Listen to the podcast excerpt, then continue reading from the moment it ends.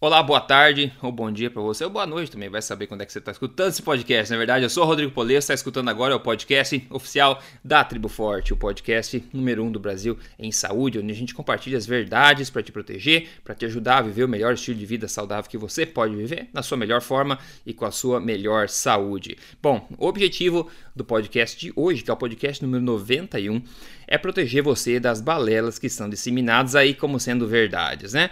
Uma das coisas mais frustrantes e perigosas que se vê são pessoas mudando seus hábitos alimentares ao ver informações aparentemente corretas sendo divulgadas em massa em canais grandes de mídia.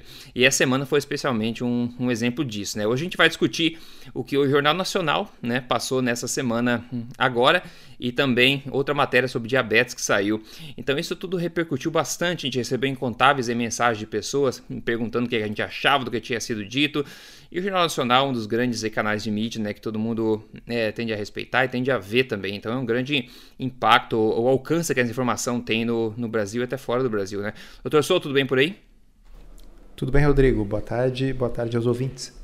Maravilha. Eu já falei com o Dr. Souto antes ele a gente entrar no ar, vamos entrar sem papas na língua, né? Eu acho que à medida que os podcasts vão evoluindo, né? A gente tá no 91 já, a gente vai criando uma, uma, uma casca grossa e vai soltando a língua cada vez mais, por causa também que a gente cansa cada vez mais também de ver as, os mesmos erros sendo cometidos e as pessoas cada vez mais sendo enganadas pelas mesmas coisas, né? É uma coisa que meio que irrita com o tempo, então a gente acaba soltando o verbo aí e, enfim, é o que é, na é verdade. Bom, é, esse assunto, esse assunto do, do, Jornal Nacional, foi tema do Jornal Nacional também, a gente já falou dele no podcast número 82, né? Então o Jornal, o Jornal Nacional está atrasado nesse quesito. A gente já falou há várias semanas atrás no podcast 82, então você pode dar uma olhadinha se você quiser ver mais em detalhes, tá? Mas como saiu nesse grande canal de mídia, a gente resolveu falar de novo aqui pelos motivos que eu mencionei antes, né? Então, uma matéria no Jornal Nacional sobre uma pesquisa da Unicamp sobre gorduras saturadas, tá? E saiu essa matéria no G1 também.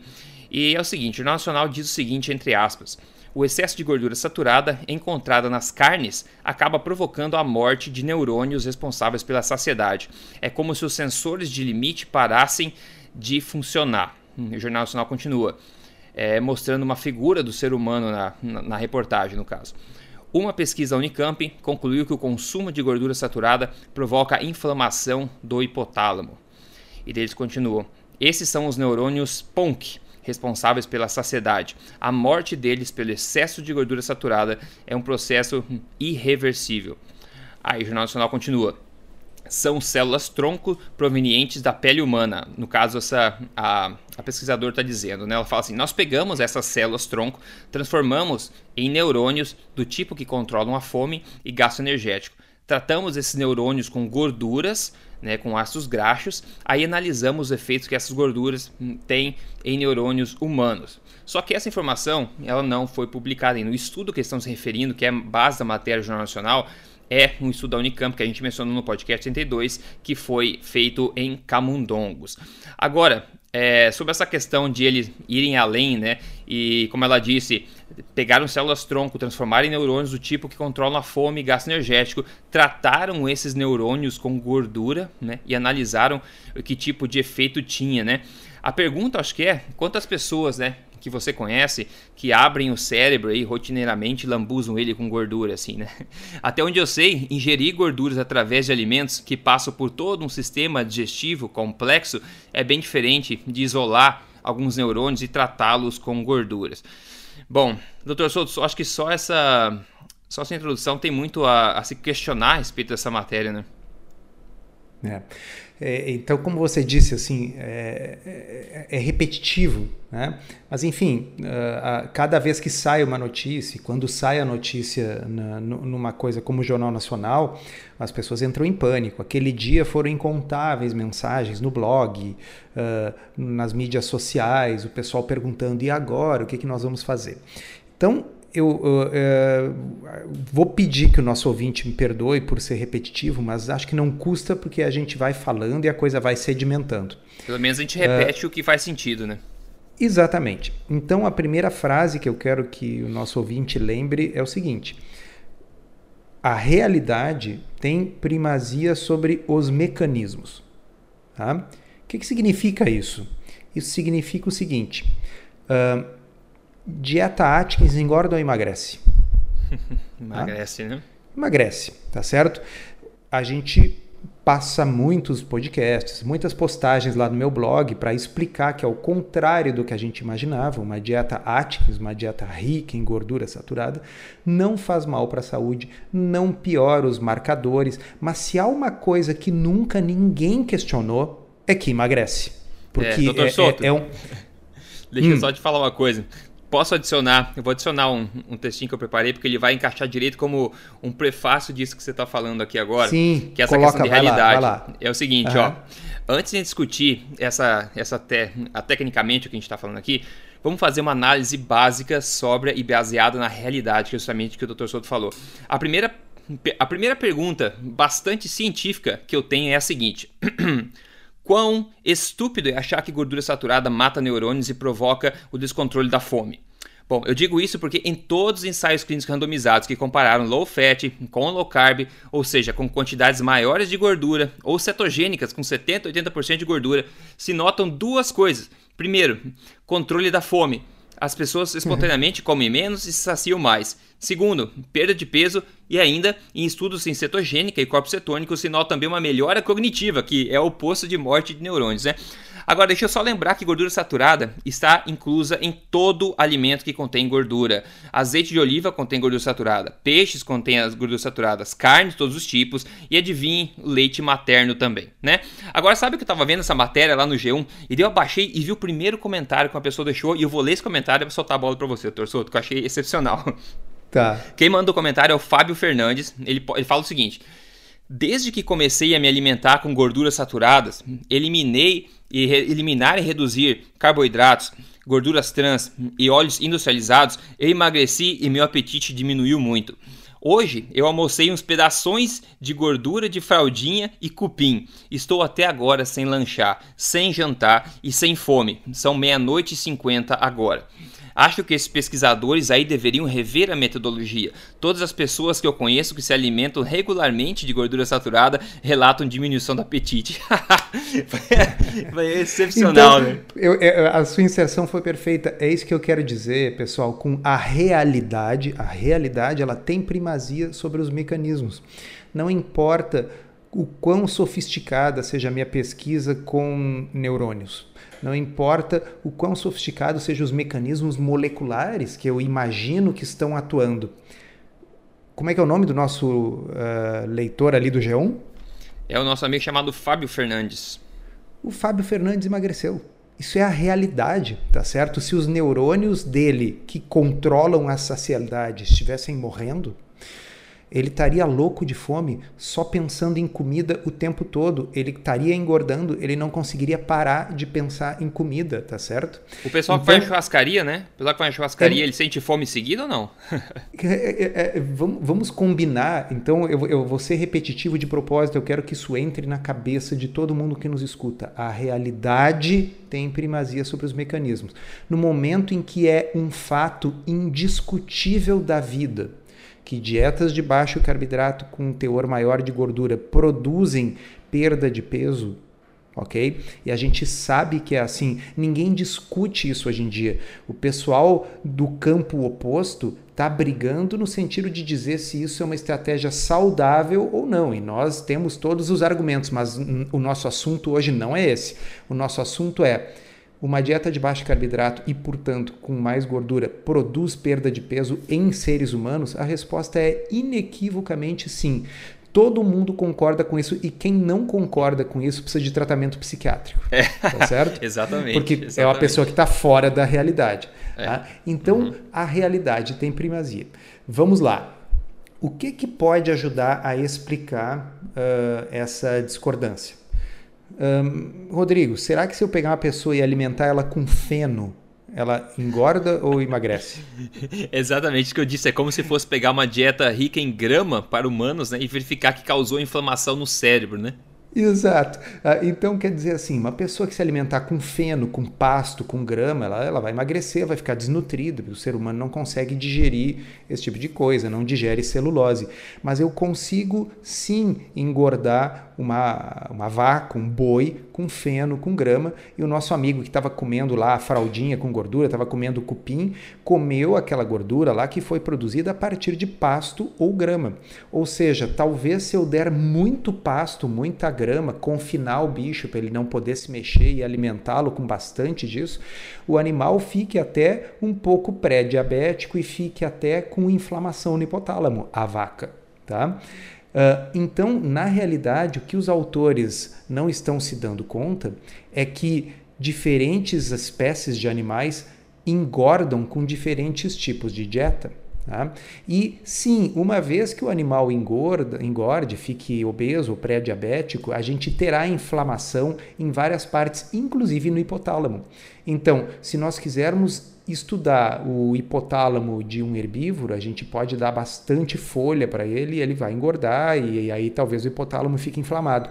Se nós quiséssemos, nós não podemos fazer isso porque não dá, mas se a gente pudesse assim estudar o ser humano, abrir a cabeça para ver o hipotálamo e a gente quisesse que esse hipotálamo tivesse inflamado, a gente teria que dar para esse ser humano aquilo que engorda humanos, que é açúcar, né? Tá? Porque se nós tentarmos engordar seres humanos com uma dieta de baixo carboidrato e alta gordura, eu só tenho uma mensagem: boa sorte para tentando. Pode tentar. É. Não, é, não o, vai ser fácil. Deixa eu adicionar, o Dr. Sou está falando isso porque, para revisar, esse estudo, que foi base de toda a matéria do Jornal Nacional da Unicamp, é um estudo feito em camundongos. É animal esse, né, que não tem gordura saturada como parte da sua dieta natural. Então eles entupiram os coitados do, de gordura saturada e viram que causou essa inflamação no cérebro, no hipotálamo, né? É isso que o estudo mostrou, que uma dieta rica em gorduras saturadas em camundongos faz mal para eles. Então fica a dica, né? Se você tem camundongos, por favor, não entopa eles de gordura saturada. E como eu falei, é como se fosse dar grama para ser humano e verificar que inflamou o cérebro. Óbvio, né? Claro, grama não é dieta de ser humano, mas aí a gente pode extrapolar da forma semelhante como eles fizeram e concluir que, né, a gente tem que alimentar as vacas com, com grão ou com Nutella, porque grama faz mal para elas, né? Porque faz mal para ser humano também. Rodrigo, o, é uma pena que estes pesquisadores estejam conduzindo as entrevistas e suas manifestações desta forma, porque o estudo deles não é um estudo uh, ruim e inútil. Se eles se ativessem ao que realmente Aos o estudo fatos, né? deles mostra, tá? Uhum. Que é o quê? Que existe realmente uh, no, no, no, momento que a gente induz obesidade em um animal, tá?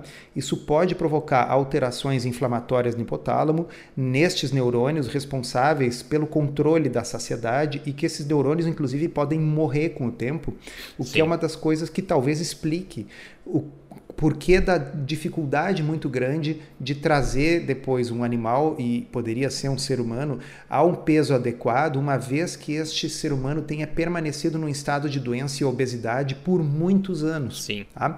Então, o único equívoco deles, mas é um equívoco absolutamente fundamental, e eu esperava mais né? de gente que pesquisa, é entender que a forma de engordar camundongos é diferente da forma de engordar seres humanos.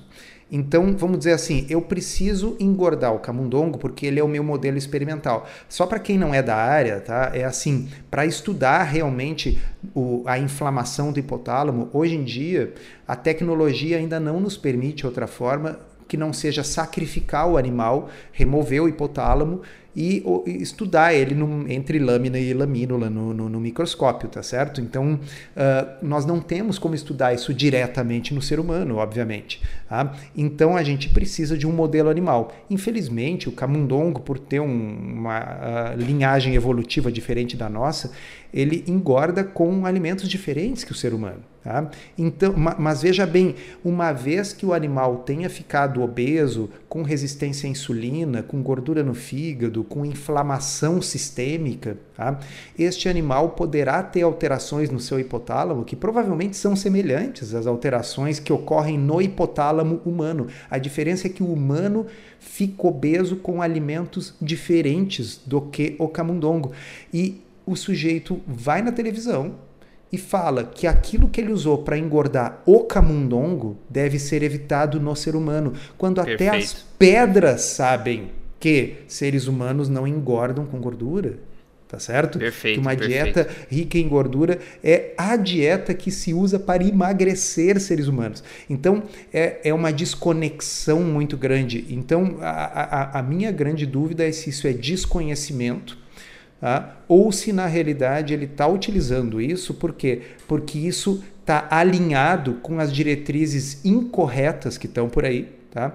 E isso favorece o que? Facilita para ele conseguir a aprovação uh, da, da, dos financiamentos em, em FAPESP, CNPq, etc., porque é mais fácil conseguir o financiamento nesses órgãos se aquilo que você está pregando está dentro da ortodoxia nutricional.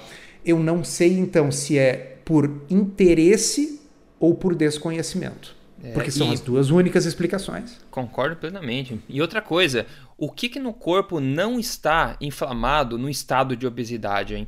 Se eles forem estudar qualquer outro órgão do corpo, provavelmente eles iam ver inflamação nesse órgão também e podiam concluir coisas semelhantes, né? Só deu aí de eles ter que focar na, no bendito do, do hipotálamo nesse caso. Mas um corpo obeso, um corpo doente, é um corpo inflamado, gente sabe disso, né? Então poderiam dar origem aí a outras dezenas de, de pesquisas, cada um com a sua filosofia de alguma coisa que está inflamando um órgão específico, né?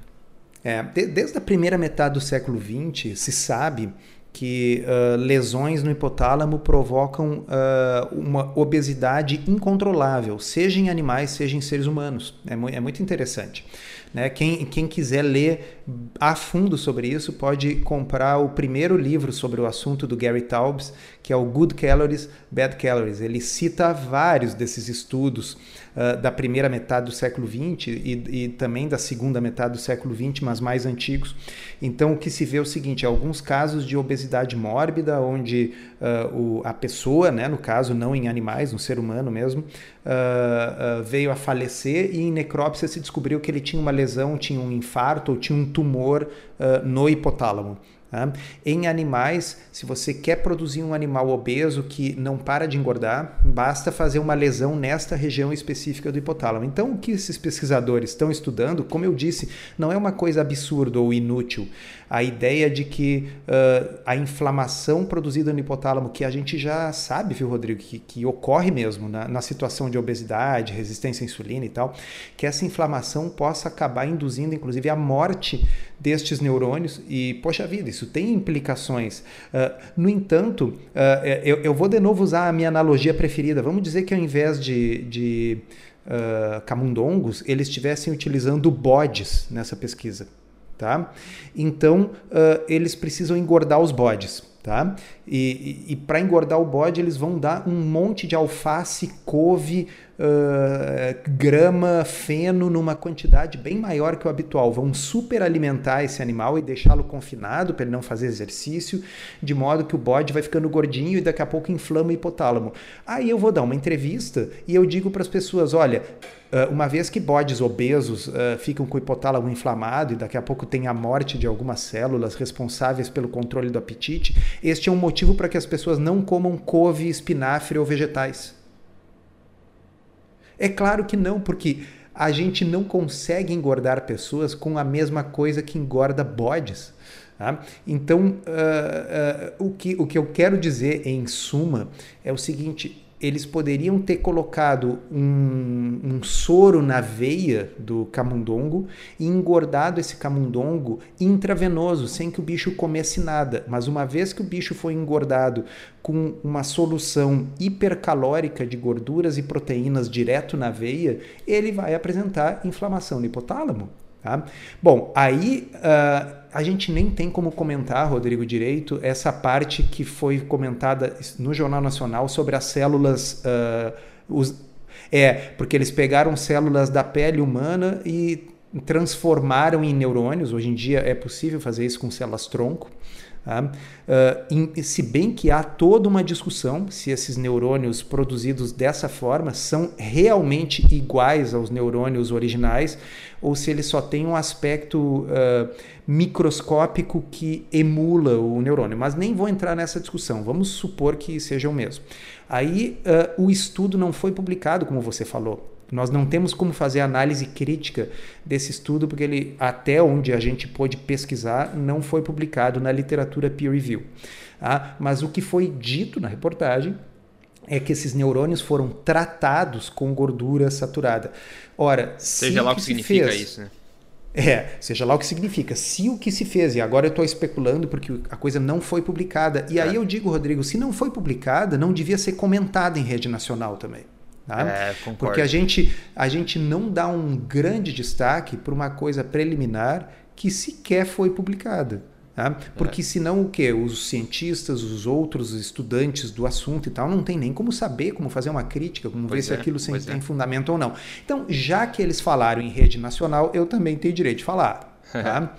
uh, e aí, assim, ó, o que foi dito é que esses neurônios foram tratados com gordura saturada. Se foi colocado, pingado no meio de cultura desses neurônios numa placa de pé. Isso, é, isso é, é, análogo ao que você falou no início do nosso podcast. Quer dizer, é. a gente abrir a cabeça da pessoa e botar lá dentro. Porque, pessoal, não é assim que funciona. Tá? É. Eu vou dar um exemplo para vocês. Uh, por, por que, que o, o, o, ser humano é tão hábil em fabricar corpos cetônicos no momento da, da, do jejum prolongado ou de uma dieta muito pobre em carboidratos? Porque o cérebro não é capaz, ou digamos assim, é capaz de usar muito pouco, em quantidade muito limitada, ácidos graxos, gordura como fonte de energia. O cérebro usa uhum. glicose como fonte de energia, mas ele consegue usar bem os corpos cetônicos. Um dos motivos é que existe uma coisa chamada barreira hematoencefálica. Tá? Uhum, uhum. Uh, nós temos as, as meninges, as membranas que envolvem o cérebro. Nosso cérebro ele é muito protegido, de modo que uh, moléculas estranhas, bactérias, vírus tenham dificuldade de entrar no cérebro. Então existe essa barreira hematoencefálica que separa o sangue do cérebro. Tá? Uh, não é qualquer substância que consegue entrar. Moléculas grandes, como é o caso dos ácidos graxos, como é o caso da gordura saturada, não entra é. no cérebro tá certo? Uhum. Então, por isso que o nosso corpo usa tanto esse subterfúgio dos corpos cetônicos, quando a gente come gordura, se a gente come uma dieta rica em gordura e pobre em carboidrato, essa gordura, parte dela é convertida pelo fígado em corpos cetônicos e são os corpos cetônicos que entram no cérebro. E os corpos cetônicos, eles não são tóxicos para os neurônios, eles são uhum. benéficos para os neurônios. Oh, os yeah. neurônios funcionam muito bem, obrigado, com corpos cetônicos. Tá? Uhum, então, uhum. Uh, assim, mais uma vez, uh, eu não sei se é ignorância da fisiologia uh, ou o que a gente, infelizmente, não tem como comentar sobre detalhes de um estudo que não foi publicado, mas eu repito, um estudo que não foi publicado também não deveria ser comentado em rede nacional. É.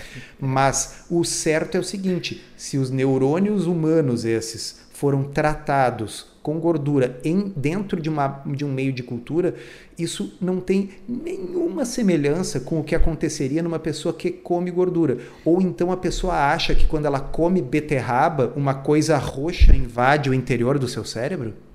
É, Entendeu? É, é, é, assim que funciona? Não. O, o, Rodrigo, você falou tudo. O sistema digestivo é super complexo. Ocorre um monte de transformações. O que chega lá dentro do cérebro não é a gordura saturada. Tá certo?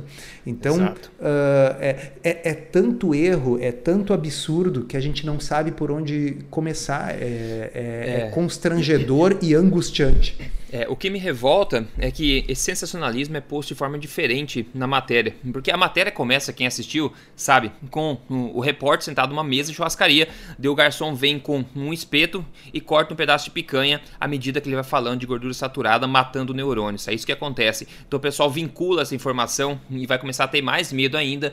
É, se já não bastasse a quantidade de medo que já existe de gordura saturada, tudo de forma infundada cientificamente. O final da matéria no Jornal Nacional diz o seguinte com a descoberta do mecanismo da obesidade no cérebro, o que é um absurdo completo dizer isso para começar, mas isso é outra história. Eles falam: com a descoberta do mecanismo da obesidade no cérebro, novas pesquisas podem apontar o caminho para repopular o hipotálamo com neurônios à saciedade através de medicamentos ou de células tronco. Enquanto isso, a luta contra a balança continua. Tá aí, quem faz então alimentação forte, low carb, cetogênica, está repopulando o cérebro desses, desses neurônios. É que beleza, né? E sem células tronco e sem medicamentos. Seria isso é, mágica? E E, e, e, voltando ao início do nosso podcast, a realidade tem primazia sobre os mecanismos, Pô. ou seja, a, quando você come um churrasco na churrascaria, aquele ali que eles mostraram na televisão,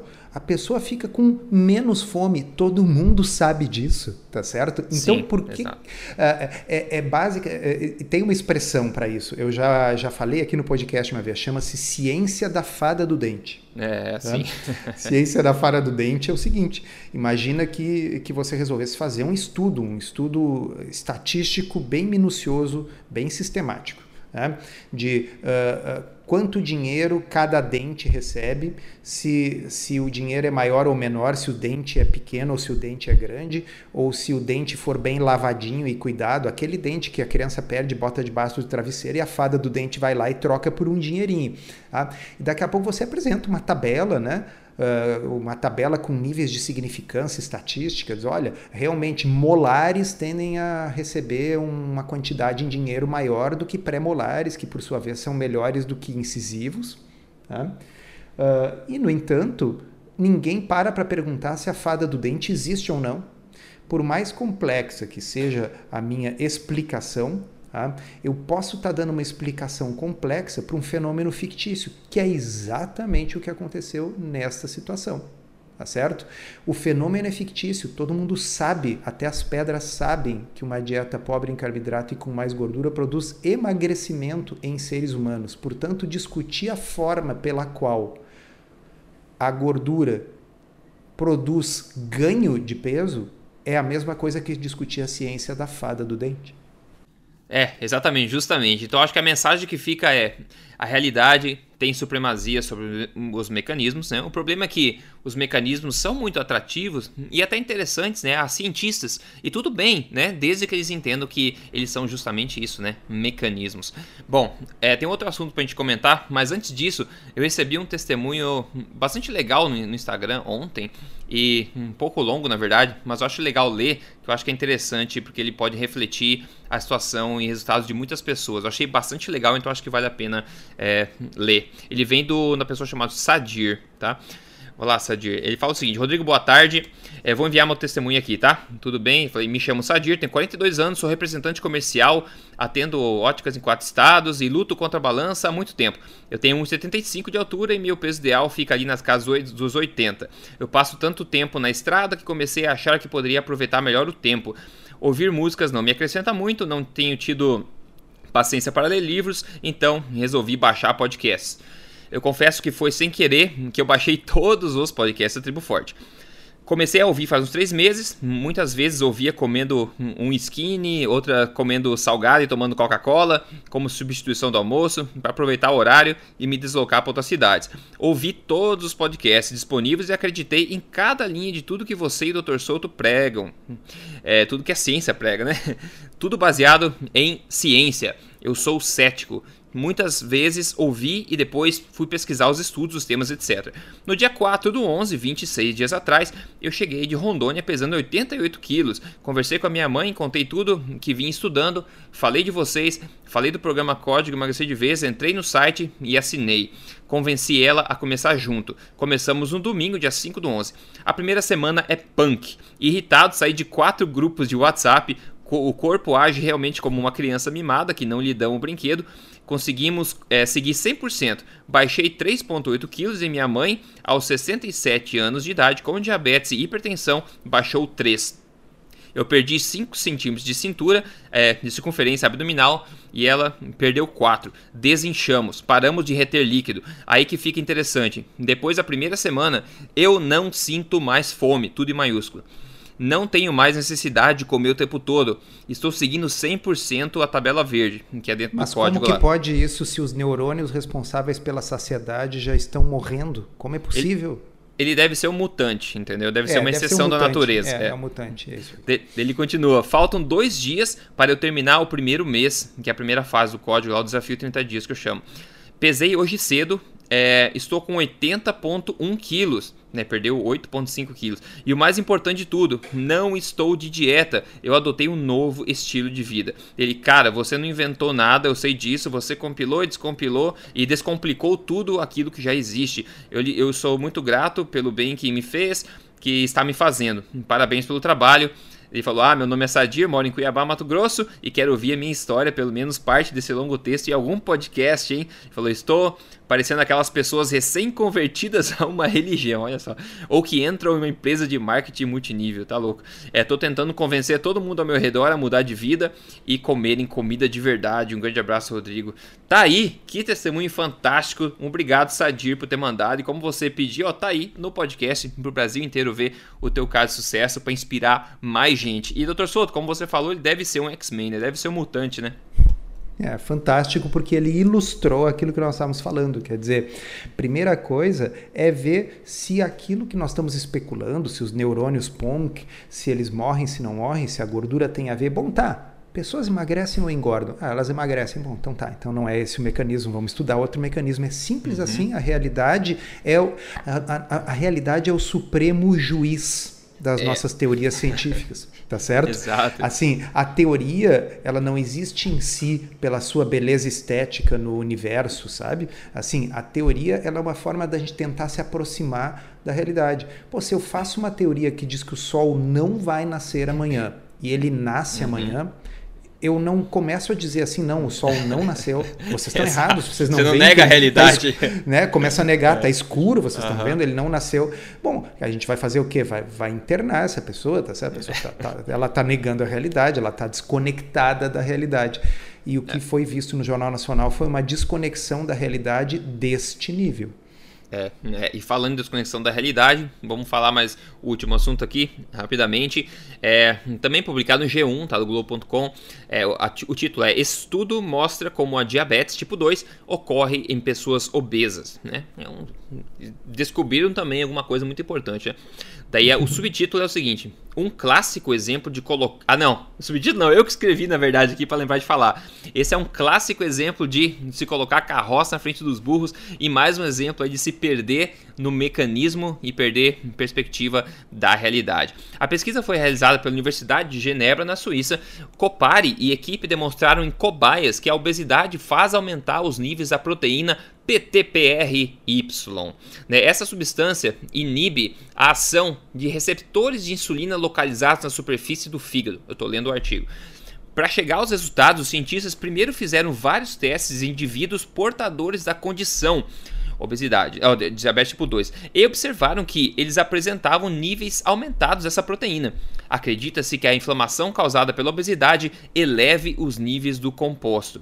Depois fizeram diversos estudos, experimentos em ratos que modificavam a expressão dessa substância, né? Na presença da proteína, a resistência à insulina ocorria, já na ausência, as cobaias não desenvolviam a condição.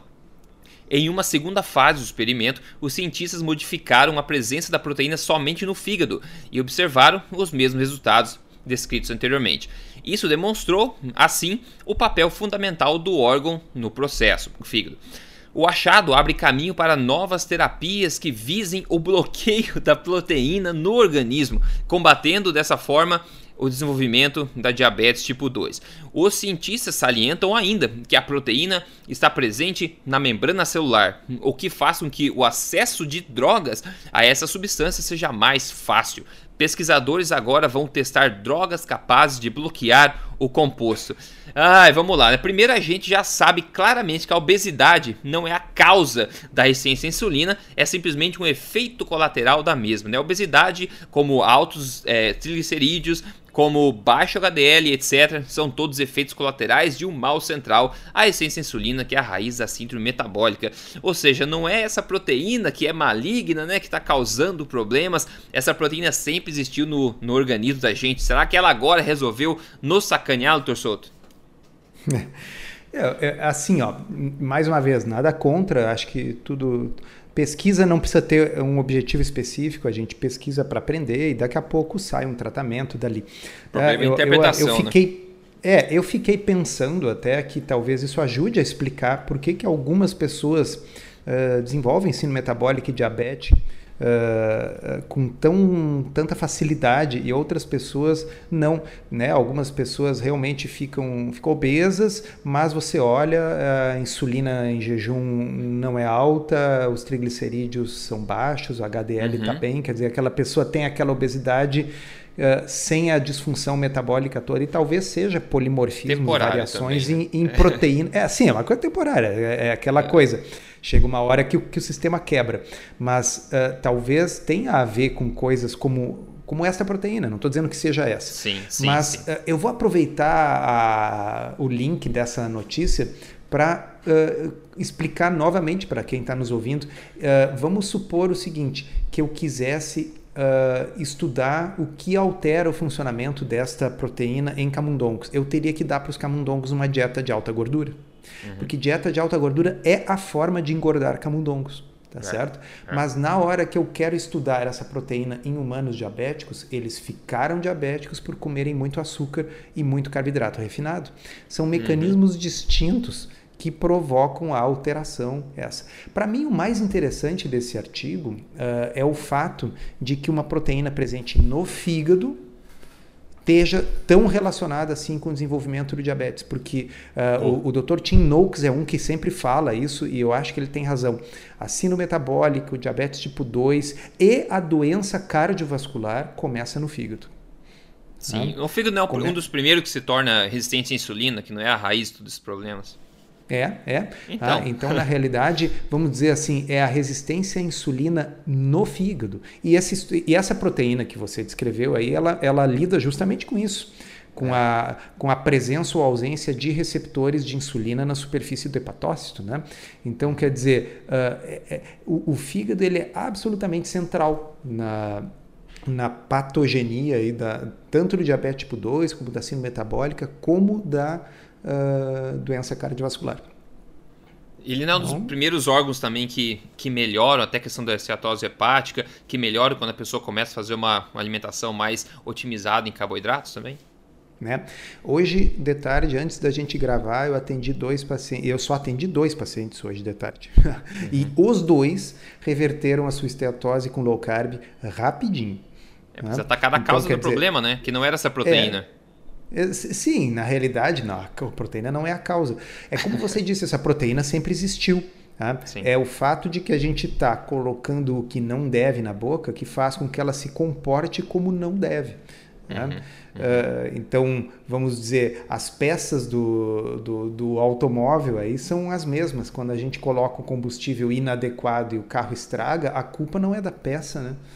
Uhum, exato. O problema é que as pessoas leem um artigo como esse elas podem cair na armadilha de achar que, digamos, a culpa não é do estilo de vida delas, a culpa é dessa proteína que talvez do fígado delas não está deixando elas emagrecerem, né? É esse que é o perigo, eu acho que se essa interpretação do artigo fosse correta, que como você falou, acho que o estudo é útil de se entender os mecanismos, é legal entender o mecanismo, é útil. Só que, né, eles começam a falar em drogas para tentar se suprimir essa proteína, então as pessoas podem começar a pensar que isso está fora de alcance delas. É, né, ao mesmo tempo que a gente sabe que alterações de estilo de vida têm impacto direto na causa do problema e podem solucionar ou ajudar as pessoas a solucionarem esse problema cortando mal pela raiz, né? É, eu, eu, eu, fico espantado como cada vez que sai um artigo sobre alguma descoberta de mecanismo e tal, a primeira coisa que o jornalista fala é assim, isso poderá permitir o desenvolvimento de novas drogas. É, exato. Tá? Como se a gente precisasse. O, o foco é sempre nisso, né? Então, quer dizer, poxa vida, o que, que isso significa para mim? Ó, significa que a gente focar na melhora das condições de funcionamento do, do fígado através de uh, estilo de vida é uma coisa importante tá certo? Por que, uhum. eu tenho que pensar em drogas? Né? Eu tenho que pensar assim, olha, mais um estudo mostrando como o fígado é crucial na, na nessa é. inter-relação, nessa convergência de resistência à insulina, diabetes tipo 2, doença cardiovascular, gordura no fígado. Tá? Então, pô, é mais um estudo mostrando isso, mais um motivo para que eu foque nessa métrica, para que eu veja as enzimas hepáticas, para acompanhar é. como estão evoluindo as enzimas hepáticas à medida que a pessoa vai fazendo low carb, perdendo peso. Tá? Uh, agora, a, a, primeira coisa que o pessoal pensa é, é, é em medicação, mas isso é. diz muito a respeito de, de como é que é o nosso modelo de, ah, é, de medicina, né?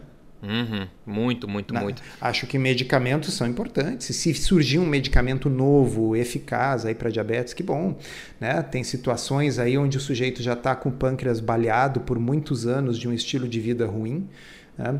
nos quais ter uma nova medicação para diabetes tipo 2 vai ser interessante, juntamente com o estilo de vida.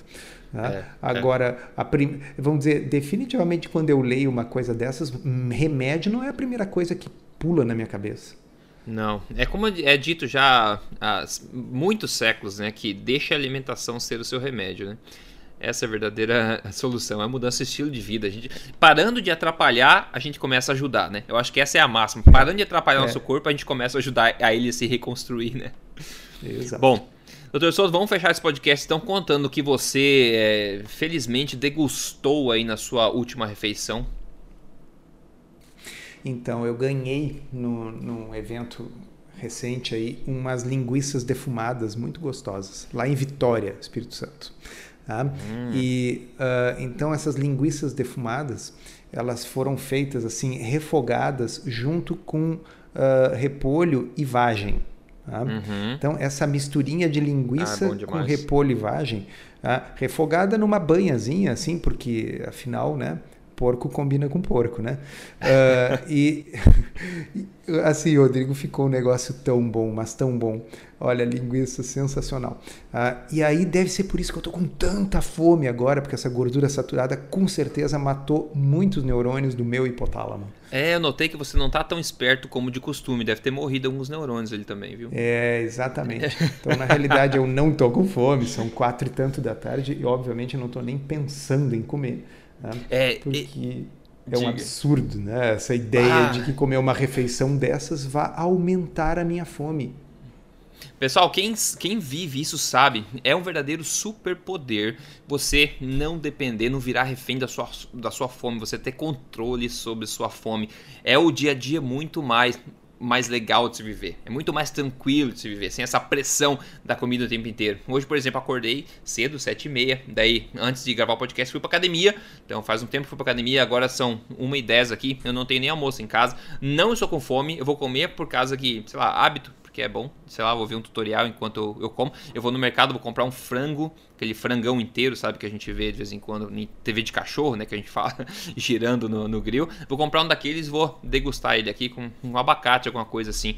Mas esse, essa questão do domínio da fome é uma liberdade muito grande que só quem vive sabe como é bom, né? Por isso que a gente fala de forma tão né, intensa, né? E sugere tanto que as pessoas tentem a melhorar o estilo de vida delas para poderem também ganhar essa liberdade. E claro, uma forma de você pegar um atalho para isso é se rodeando de pessoas que já fazem isso. Por isso que eu sempre é, sugiro que você se torne aí um membro da Tribo Forte. Entre lá triboforte.com.br, se junte à família, se torne um membro desse círculo do bem e vamos cada vez viver melhor. Tudo baseado em evidência, não é verdade? Doutor Souto, é isso aí, a gente fecha por hoje. Obrigado pela tua participação e a gente se fala no próximo episódio. Obrigado, Rodrigo. Um abraço para os ouvintes. Até a próxima.